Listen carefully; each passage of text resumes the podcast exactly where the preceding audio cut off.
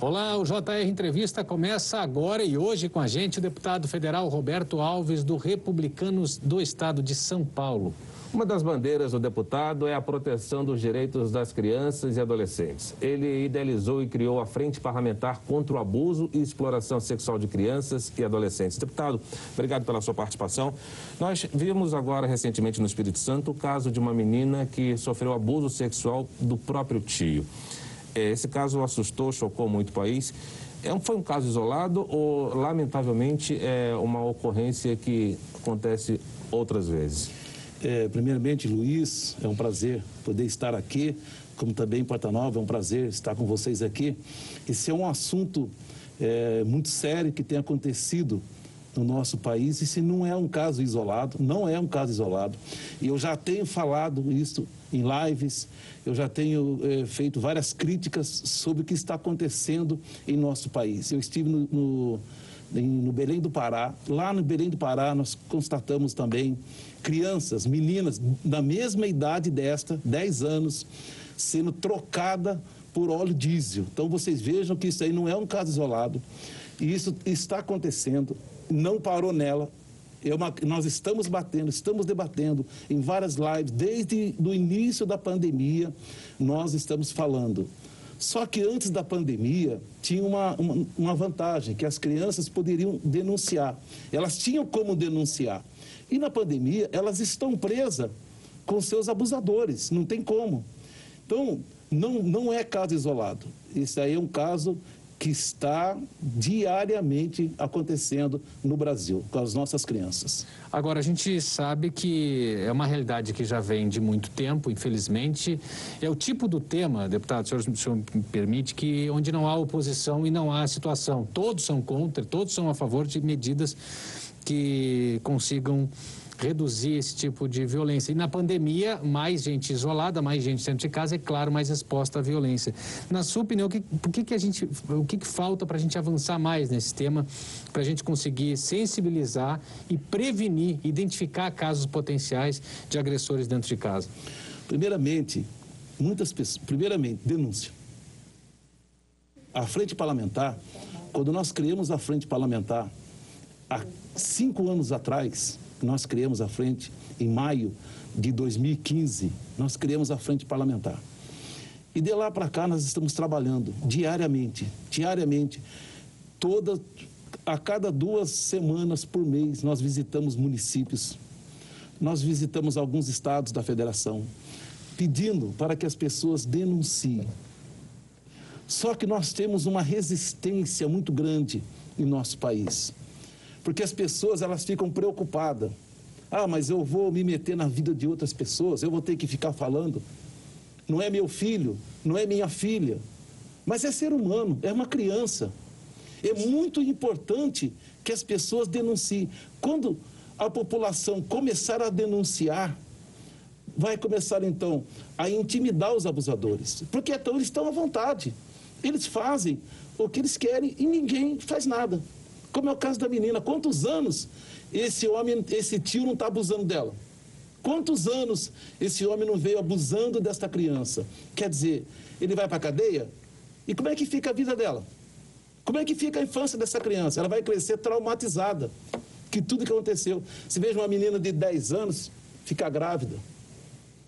Então, o que, que precisa o, o, o Porta Nova? Sim. A sua pergunta, denunciar. Denunciar. Eu vou falar para vocês aqui, com a permissão, sobre o Disque 100. Certo. Uma vez nós falamos para a ministra Damares, eu, eu pessoalmente, eu fiz uma reclamação à ministra Damares, porque eu falei para ela, ministra, esse Disque 100 não funciona. As pessoas estão dizendo para mim que liga, liga, liga e não acontece nada. E não tem retorno. Então o que, que aconteceu?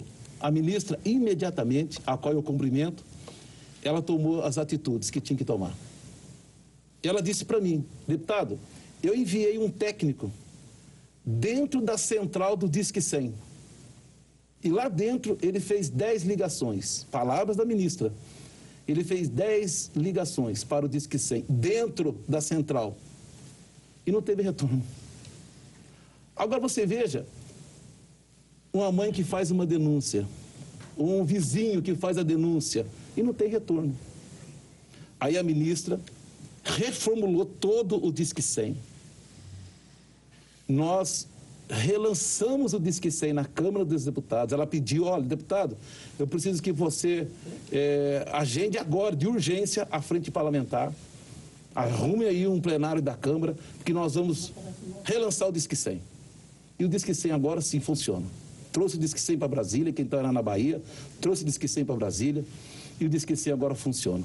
Mas as pessoas precisam fazer denúncias. Não tem como a gente ficar de, de braços cruzados. Eu tenho falado, o Luiz e Porta Nova, o problema, ele não é meu. O problema, ele é nosso. O problema é meu, ele é seu, é, é, é nosso. Porque se a gente nos unirmos e começar a denunciar, então as coisas vão mudar. A Câmara aprovou a votação de urgência do projeto de coautoria do deputado que pune quem deixa de comunicar às autoridades crimes de maus tratos e também de violência sexual contra crianças e adolescentes. Qual a importância dessa ação, deputado? E mais emendando aqui uma pergunta, o fato do abusador muitas vezes estar na família dessa criança, desse adolescente, dificulta a identificação do crime? Dificulta, porque às vezes é o padrasto. Primeiramente, eu quero é, agradecer aos deputados que nos ajudaram a aprovar, mas muitas das vezes é o padrasto. Eu quero aproveitar e contar um assunto para vocês aqui muito importante. Aconteceu no meu estado, São Paulo. Uma criança, ela estava sendo abusada pelo padrasto. E ela foi se queixar para a mãe. Aí que está o erro. Porque muitas das vezes a mãe não leva a sério a fala da criança. A criança vai, ela denuncia, ela conta para a mãe o que está acontecendo com ela. Mas a mãe acha, não, isso é perseguição. Foi o que aconteceu com essa criança. A mãe achava que era perseguição, que ela estava sendo perseguida. Não, você não gosta dele, você está perseguindo, porque você não gosta dele. Mas não é que a menina não gostava do padrasto, a menina estava sendo abusada por ele. Uhum. E então, como a mãe não levou a sério, na saída dela com o pai, no final de semana que ela foi ficar com o pai, ela contou para o pai o que estava acontecendo com ela. Aí você imagina como é que não fica o pai, sabendo que a sua filha está sendo abusada dentro de casa pelo padrasto. Mas ele pediu que ela colocasse uma câmera dentro do quarto. E você sabe que essas câmeras hoje em dia, elas, tudo, elas têm internet, elas funcionam Wi-Fi. E ele, da casa dele, no celular, ele flagrou o cara entrando no quarto dela. Então, o que, que precisa? Que a mãe, o pai, seja o, o, o, o parente próximo dessa criança, leve a sério quando ela venha fazer a denúncia. Infelizmente, muitos não levam a sério, acham que ela está inventando, acham que é coisa da cabeça dela. Não dá nem para imaginar a sensação desse pai olhando lá no celular e vendo a imagem e tendo que agir com... Com frieza. Ele teve que agir com frieza para poder punir o abusador. Pois é. Agora, é, quando a gente fala em crime, muito se relaciona à questão de polícia, né? Se pensa imediatamente em polícia. E esse tipo de caso, a, nesse tipo de caso, a ação da polícia é muito limitada, porque são, são crimes, são fatos que acontecem onde não existe um policiamento, é impossível ter um policial dentro da casa de cada pessoa. E, e são casos que começam com uma relação de confiança muitas vezes, né? Porque a criança confia naquele parente que é mais velho, que dá conselhos, e muitas vezes isso evolui para um caso de abuso. É, então, talvez um instrumento que seja possível para se atingir isso são as penas. O que, que o senhor pode nos falar sobre penas? Elas são eficazes, penas duras são eficazes nesse tipo de caso, que tem muito a ver com o comportamento, com o distúrbio emocional das pessoas? essas penas são muito leves.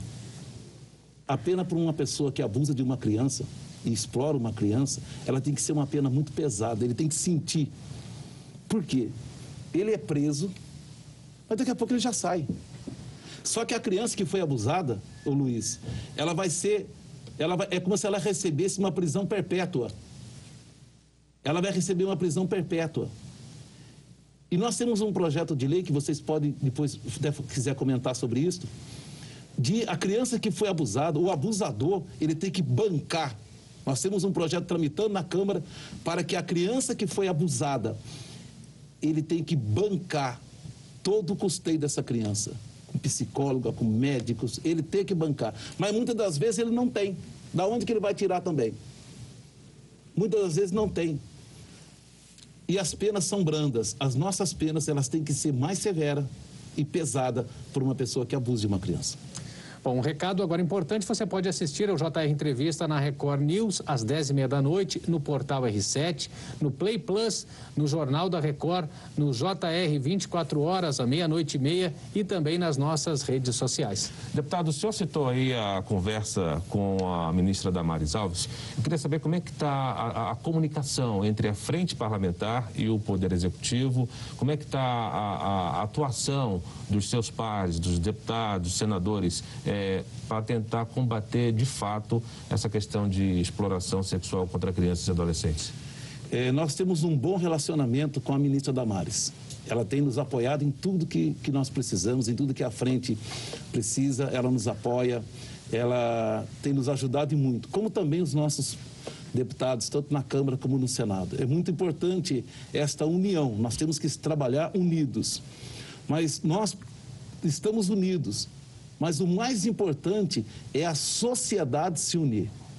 Se a sociedade estiver unida, então nós vamos conseguir vencer. Se os seus deputados estiverem unida, unidos, mas a sociedade não, fica mais difícil.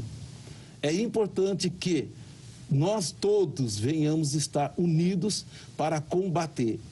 E o mais importante que nós temos falado é denúncia. Você presta atenção que no seu programa todo, eu vou estar falando muito sobre a denúncia. Não só denunciar através do Disque 100, mas denunciar através da polícia militar, através do, dos conselheiros tutelares. Isso é muito importante a denúncia. Por isso que nós queremos pedir e quero aproveitar a audiência que o programa de vocês tem, para que vocês possam nos ajudar, para que a população brasileira possa nos ajudar a combater esse crime. Disque 100, Polícia Militar, Polícia Civil, Guarda Municipal é, e Conselho Tutelar. É muito importante denunciar. E nós também, daqui a pouco, eu, se vocês me autorizar, eu quero falar alguns dados aqui. Perfeito. Que esses dados, eles chamam muito a nossa atenção. No, no, em, dados do Anuário Brasileiro de Segurança Pública de 2019, 66 mil pessoas foram vítimas de estupro no Brasil. 66 mil pessoas em 2019. Nós não tínhamos ainda a pandemia. Foram vítimas de estupro no Brasil. E um pouco mais da metade eram meninas de até 13 anos, né? Desse é total, grave. 54% eram meninas de até 13 anos. A população brasileira não sabe disso. Um dado impressionante. A, a população brasileira, eles não sabem disso. Ou seja, quatro meninas de até 13 anos de idade foram estupradas por hora no Brasil. Nós estamos agora com essa programação. Neste momento, tem uma menina sendo estuprada no Brasil. E nós não podemos nos calar. Nós não podemos cruzar os nossos braços como se não estivesse acontecendo nada. Nós temos que sim denunciar. Bom, a gente está falando até agora dos crimes, aqueles que acontecem de fato e, muitos deles dentro de casa, no ambiente eh, onde deveria imperar o cuidado, a segurança e a confiança. Agora, tem também o assédio cometido pela internet. A gente sabe que, inclusive, o acesso à internet aumentou muito nesse período de isolamento e é um risco ainda maior. É, em relação às penas, em relação à, à investigação, o senhor acha que tem sido eficiente? Tem sido eficiente, mas poderia ser muito mais, muito mais. Quando, porque a internet, todos nós sabemos que a internet ela, ela é usada para o bem, mas também, infelizmente, é usada para o mal. E o que, que se precisa? O que, que se precisa na internet? O que, que se precisa? Eu tenho falado eh, para que os pais, para que os pais, eles fiquem atentos com seus filhos muito tempo usando a internet. Muito tempo usando a internet. Hoje, com o celular, você viaja pelo mundo todo. Uma criança fica muito tempo com o celular na internet, você não sabe o que está acontecendo. Ela se tranca dentro de um quarto e ali ela fica, navegando. Então, os pais, quem que tem que ser a senha dessa criança? A senha tem que ser pai. A senha tem que ser a mãe. Não é a criança colocar uma senha no celular que os pais não sabem. A senha tem que ser o pai ou tem que ser a mãe. E eles têm que limitar o uso da criança no celular. Limitar o uso da criança no celular. Porque, porque por mais que haja penas, por mais que haja leis, se a família não limitar a criança no celular, todas essas leis e todas essas penas não vai resolver nada. Porque o, o, o, o abusador, o Luiz, ele se aparece, ele se mostra como uma pessoa boazinha, uma pessoa do bem. É uma pessoa que ninguém desconfia. Ninguém desconfia.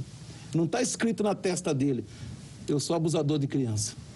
Não está escrito na casa, eu, eu, sou pedófilo. Não está escrito na, na eu sou estuprador. Não está escrito, não está escrito. Ele se parece com aquela pessoa educada, com aquela pessoa meiga, gentil, atencioso, gentil, atencioso mas, infelizmente, não é nada disso. Deputado, eu queria retomar um assunto aqui do projeto que obriga o acusado de violência sexual a arcar com todas as despesas eh, médicas e psicológicas eh, de crianças e adolescentes. E o senhor disse que, muitas vezes, na realidade, de fato, esses abusadores até não têm condições de arcar com isso. E como é que fica essa situação? Vamos lá. Se uma criança. Eh, nós, temos, nós sabemos de uma lei muito forte no país que funciona, que é pensão alimentícia. Todos nós sabemos. Vira e mexe, vocês que são jornalistas sabem a quantidade de pessoas que vão para a cadeia. Muitas das vezes a gente fica até chocado que ah, o artista famoso está sendo, tá sendo preso por não pagar pensão alimentícia. Quando a pessoa não tem condições de pagar uma pensão alimentícia, arca para quem? Para os avós. Eles têm que pagar. Então, o que não pode é a criança ser penalizada. Se o abusador não pode pagar, alguém da família vai ter que arcar. O que não pode é a criança ser penalizada. Não pode ser penalizada. A sua pergunta é muito importante, porque nesse momento tem pessoas pensando desse, como você pensou. Mas vem cá, abusou minha, minha filha, abusou meu filho, não tem como pagar. Quem vai pagar? Alguém da família dele tem que pagar. Ele vai para a cadeia. Ele, ele tem que ser penalizado com uma pena pesada. Pesada. E a família vai ter que arcar com tudo que precisa gastar, com médico, com psicólogo, com tudo, que a criança ela vai, ela vai crescer carregando esse trauma. Só para vocês terem uma ideia, na minha cidade, eu moro na cidade de Campinas, no estado de São Paulo. Então, nós agora com a pandemia está parado, mas em breve nós vamos retornar novamente o trabalho que nós fazemos na cidade. Todas as semanas nós colocamos uma estrutura nossa na cidade, no calçadão de Campinas, para receber opiniões das pessoas, o que, que elas acham. E muitos que vêm falar conosco já são senhoras, casada, mãe, já são senhores, pai, e eles falam: Eu fui abusado quando fui criança. Já não é mais uma criança, ele já está com 40, com 50 anos, e quando ele fala, ou quando ela fala, eles choram quando eles vê lá todo o nosso aparato lá, eles sabem que é uma frente parlamentar que está trabalhando é, é, contra o abuso e a exploração sexual, então eles vêm e dão o seu, te, seu testemunho, o seu depoimento. E eles dizem: Eu fui abusado quando eu fui criança. E até hoje eu não consegui esquecer fiz tratamento, não consegui esquecer. Você veja que ele vai carregar isso perpetuamente. E talvez quem abusou já nem se lembra mais. É verdade. O JR Entrevista faz um pequeno intervalo. Na volta, a gente fala sobre pandemia e também a volta às aulas, entre outros assuntos. Continue com a gente. De volta com JR Entrevista. Hoje aqui com a gente o deputado federal Roberto Alves, do Republicanos de São Paulo. Bom, vamos falar do cadastro federal, uma proposta de cadastro de proteção da infância e da juventude. Muito se fala que, principalmente quando o crime acontece via internet, internet, a localização fica muito difusa. A pessoa não precisa estar praticando aquele crime no mesmo local, onde, mesma cidade, por exemplo, onde a vítima mora. É, e, e, se fala que precisa uma interligação nacional para que tudo seja, as informações circulem de uma polícia para outra, por exemplo. É, pode definir para a gente, ou pode explicar para a gente como é que funciona esse cadastro e se ele resolve essa questão? Há um PL na Câmara que é o 1490 de 2019 que projeto cria, de lei que é um projeto de lei que cria o cadastro de informações para a proteção da infância e da juventude. Esse, esse, esse PL, que é o, o projeto de lei, ele está tramitando. Uhum. É, existem não só ele, mas existem outros projetos com a mesma proposta e estão sendo analisados em conjunto na Câmara. A Comissão de Segurança Pública eh, e Combate ao Crime Organizado, ela já aprovou o projeto, ela já deu o parecer dela favorável a esse projeto, que agora segue para a Comissão de Seguridade e Família. Mas com a pandemia, parou tudo.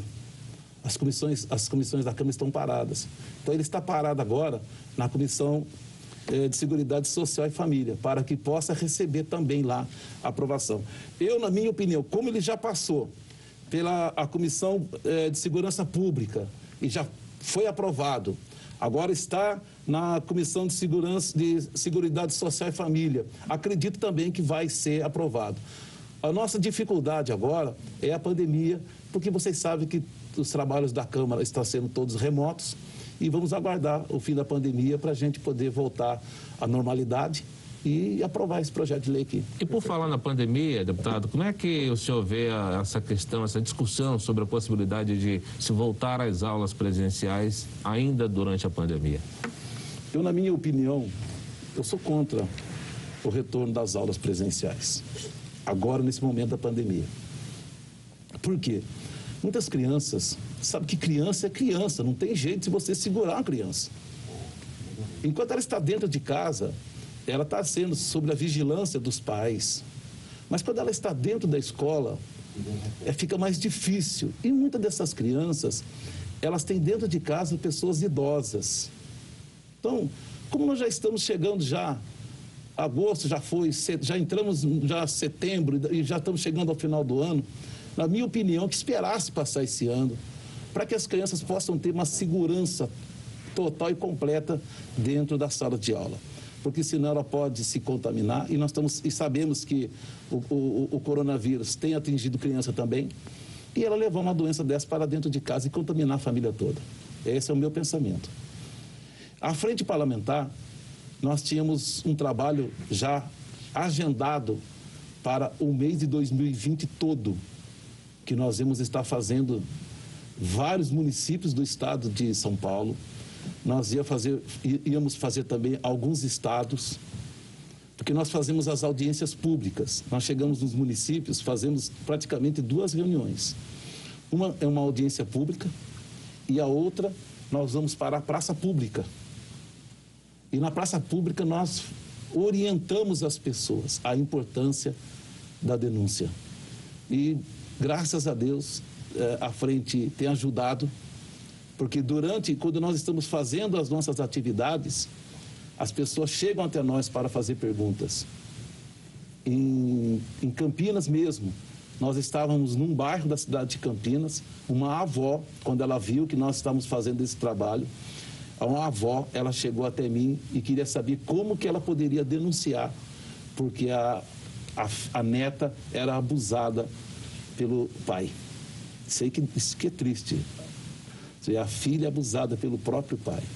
Na cidade de Jaú foi a mesma coisa.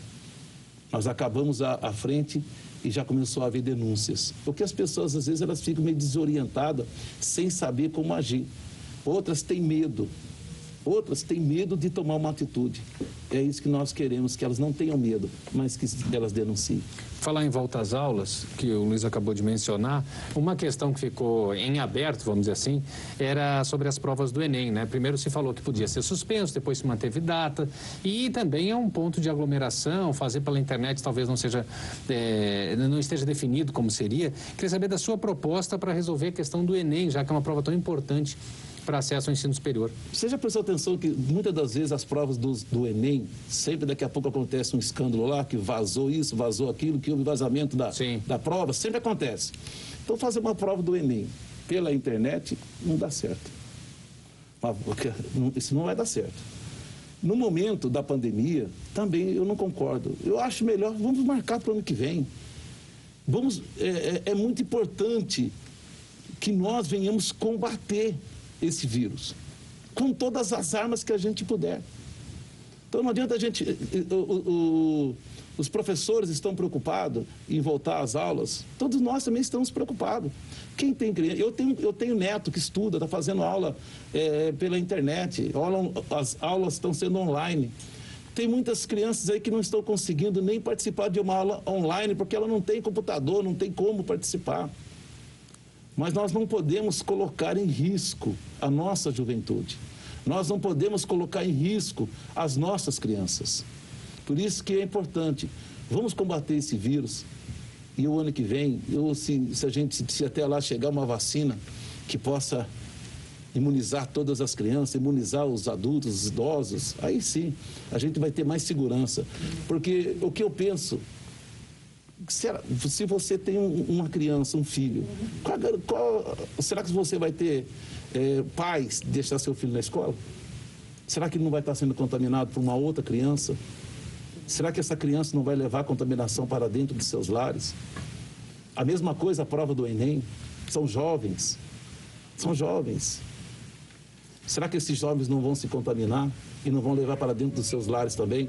Então, a minha opinião, vamos esperar. Aí o ano que vem começa tudo novo e vai dar tudo certo. Deputado, voltando à questão do abuso é, contra crianças e adolescentes, um dado do Anuário Brasileiro de Segurança Pública de 2019 diz que 76% dos crimes o abusador é parente ou então alguma pessoa ligada à família. E outro dado aqui do Ministério da Saúde diz que a cada hora no Brasil, três crianças ou adolescentes dão entrada no hospital no pronto-socorro vítima de abuso sexual. E eu vi aqui que o senhor tem um, uma cartilha um, um gibi, uma revistinha, para tentar conscientizar é, a sociedade, a população. Qual a importância é, de se usar outro tipo de linguagem, como essa aqui da, do, do gibi, para conscientizar as pessoas? Nós estamos é, enviando recursos para vários hospitais, recursos, emendas parlamentares para vários hospitais, para que eles possam dar todo um atendimento à criança que é que é abusada. Então, vários hospitais nós temos enviado emendas parlamentares. Como o meu estado é São Paulo, então nós temos enviado emendas parlamentares para ajudar ao combate da, dessas crianças que são abusadas. É, nós temos uma. Em Campinas, por exemplo, é, é, um, é, um é uma cidade que muito nós temos ajudado. E o Gibizinho, o Robertinho e sua turma, nós vamos fazer os eventos e nós distribuímos gratuitamente o primeiro conta de uma história de crianças que elas se uniram na classe de aula, elas ficaram sabendo que uma criança, que um aluno era abusada, então elas se uniram e denunciaram o abusador e ele foi preso. E o segundo gibi? O segundo gibi, nós falamos já, está aqui, o combate da internet. Porque a internet, assim como ela ajuda, ela também destrói. E o abusador, ele, ele passa por uma outra criança na internet, que ganha aquela confiança e faz que a criança tire a roupa, faça a fotografia nua e ele então usa essas fotos para vender no mercado. Perfeito. Bom, é, a gente vai fazer uma pequena pausa agora e no próximo bloco a gente fala sobre o aumento da violência contra idosos também. Intervalo rápido e a gente já volta. JR Entrevista já está de volta. O nosso convidado hoje é o deputado federal Roberto Alves, do Republicanos de São Paulo. A gente queria falar também, deputado, sobre essa proposta de que empresas, provedores de internet façam campanhas para conscientizar a sociedade sobre a importância de combater a violência e abuso sexual. Isso é muito importante. Os projetos de leis 1109 é, 2184 e o 2185, que obrigam as empresas de telefonia móvel a fazer é, divulgarem sobre SMS, divulgarem nas suas redes sociais a importância de combater o abuso e a exploração sexual de crianças e adolescentes. Então, vocês podem ver que nós estamos usando todas as armas que a gente pode. Nós estamos pedindo socorro para todo, todos os lados, todos os lados. Nós precisamos da ajuda de vocês, nós precisamos de, de todas as empresas de telefonia, para que possamos juntos combater esse crime tão bárbaro que está destruindo a vida das nossas crianças. Antes da gente encerrar, deputado, até queria eh, chamar a atenção, também a gente falou muito de violência, claro, contra as crianças e adolescentes, mas também há dados importantes e uma realidade bastante dura de violência contra mulheres e contra idosos no país inteiro. Eu estou com um dado aqui que eu queria é, pedir a autorização de vocês. Por favor. No estado de São Paulo, a situação é muito grave. Os casos de feminicídio aumentaram de 41,4% nos meses de março a abril de 2020. As chamadas do 190 saltaram de 6.775 para 9.817. Vocês vejam que isso aqui, porque nós estamos na pandemia. Nós estamos na pandemia. Eu acredito que quando passar a pandemia, as denúncias vão começar a ir à flor da pele. Vão começar a ir à flor, vão subir. Tanto de abusos de crianças e adolescentes, tanto com abuso de mulheres. Você veja, as pessoas não respeitam mais. Eles fazem o que eles querem e as mulheres têm que ficar caladas. Elas não podem se calar, mas elas também têm que denunciar. Assim como nós lutamos para que haja denúncias quanto crime de abuso e exploração sexual de criança e adolescente, também estamos lutando para ajudar as mulheres, para que elas possam ter força e denunciar. E é curioso que tanto a criança que tem essa dificuldade de comunicar, às vezes, a, pessoa adulta, a mulher, no caso, também encontra aí alguma dificuldade para fazer essa denúncia, né, deputado? Ela tem medo. Ela tem medo. Porque muitas das vezes é, o sustento dela vem do, do abusador. E ela, ela tem medo. Se eu vou denunciar, ele vai preso. E como é que eu vou, eu vou viver? Como é que eu vou sobreviver? Como é que eu vou sustentar meus filhos? Então ela sofre calada. A verdade é essa. Nós temos muitas mulheres no país sofrendo calado. Elas não podem mais ficar caladas. Elas têm que enfrentar a realidade e denunciar. É importante que haja uma ação imediata também, porque no momento em que ela denuncia, ela não pode fazer essa denúncia e voltar para casa. Com certeza. Porque ela está exposta, a vida está em risco. Né? Não, a vida dela já está em perigo. Então, ela, se ela denunciar, e ela tem que denunciar, mas também ela tem que ter todo o suporte e uma proteção. Em cima disso que o Guilherme falou agora, como é que está, deputado, a estrutura social para receber essas mulheres que precisam denunciar e não podem voltar para casa? Nós fizemos é, uma, uma emenda parlamentar para um hospital em São Paulo, para que esse hospital eles possam ter um lugar próprio para atender a mulher que é abusada. Você veja só, ela já foi, ela passa por um constrangimento muito grande que muitas das vezes elas chegam em, em certos lugares para ser atendidas dentro de uma viatura de polícia. Isso já é um constrangimento para a mulher. E elas têm que passar ainda no meio de todo o povo, todo o público.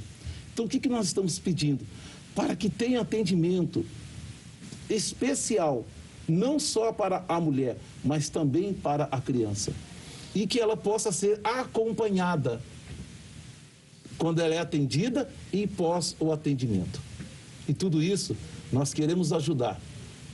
Eles, de um outro lado, eles precisam de recursos. E é o que nós estamos fazendo, enviando recursos para que eles possam dar um atendimento melhor. Tá certo, deputado. Muito obrigado pela sua entrevista. O JR Entrevista fica por aqui. Lembrando que você pode assistir ao programa na Record News às 10h30 da noite, no portal R7, no Play Plus, no Jornal da Record, no JR 24 horas, à meia-noite e meia e também nas nossas redes sociais.